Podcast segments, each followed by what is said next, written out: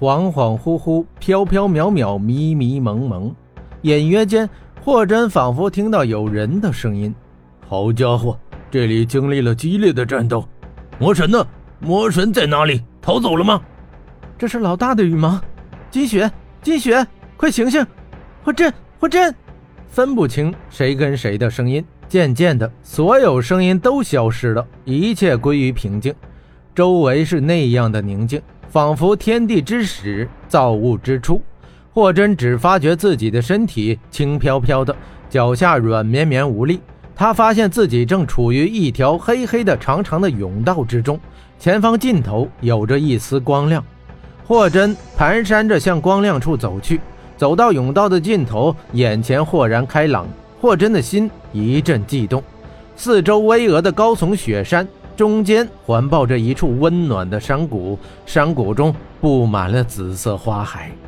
紫罗银花灿烂的盛开着，鼻子里充满着淡淡的香味儿，香气缭绕，淡淡的薄雾之中似乎有着一个影影绰绰的倩影。紫发流苏，紫山青扬，霍真的心跳更快了。是他吗？是那个日思夜想、夜夜期盼的人吗？低眉浅笑，一双如水般温柔的眼睛注视着霍真。真的是他。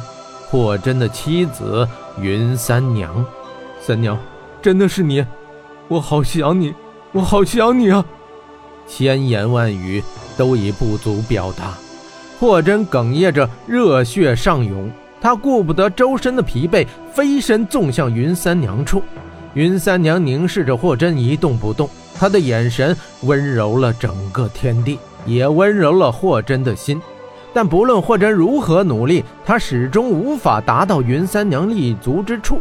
自己的爱人近在咫尺，触手可及，却为何总是够不到呢？三娘，三娘！霍真不停地呼喊着。这时，云三娘温柔的声音传来：“万事皆虚幻，唯性情最真。霍真，你不属于这里，你还有更重要的事情做。记住你对我说过的话。”还记得清吗？我会化作天空的繁星，夜夜凝视着你。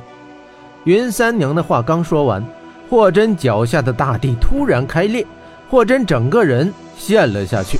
不要，三娘，三娘！霍真嘶喊着，挣扎着，但身体不由自主地滑落下去。他仿佛再次跌入深渊。咔嚓，一声巨响。霍真的眼睛睁开，看到砖瓦砌成的屋顶，他浑身感到剧痛，刚想坐起，一个柔软的身体紧紧抱住了他。你终于醒了，我就知道，我就知道。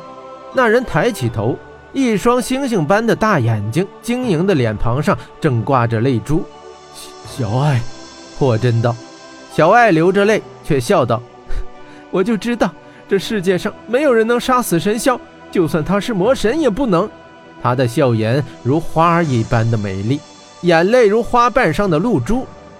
我，我还活着。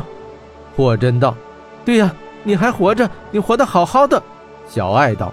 霍真低下头，叹口气。活着本应该是多么快乐的事，但霍真的心中却有着一丝丝的惆怅。有时候，他反而希望自己死去，希望他的灵魂能飘到那个叫做星界的地方，与他日夜思念的人团聚。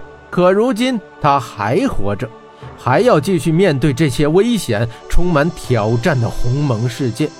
看到霍真落寞的神情，小爱眼珠一转，跳下床，拿起一件东西。小爱道：“霍真，你看这是什么？一件长长的、大大的黑色披风，黑衣袍。”霍真喉咙颤动，激动的一把抓过黑衣袍。我，我的老朋友，你还在？小爱道：“对呀，黑衣袍一直守护着你。我们回到魔鬼城内，发现四处狼藉，那场面简直就像修罗地狱。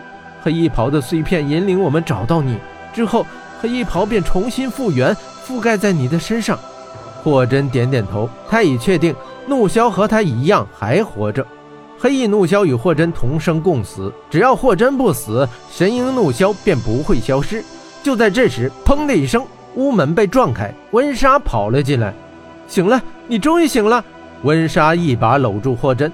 一看到温莎搂住霍真，小爱的脸色便沉了下来，颇不好看。温莎似乎意识到有些不合适，她推开霍真，但双手仍紧紧地握住霍真的手。霍真，你知道吗？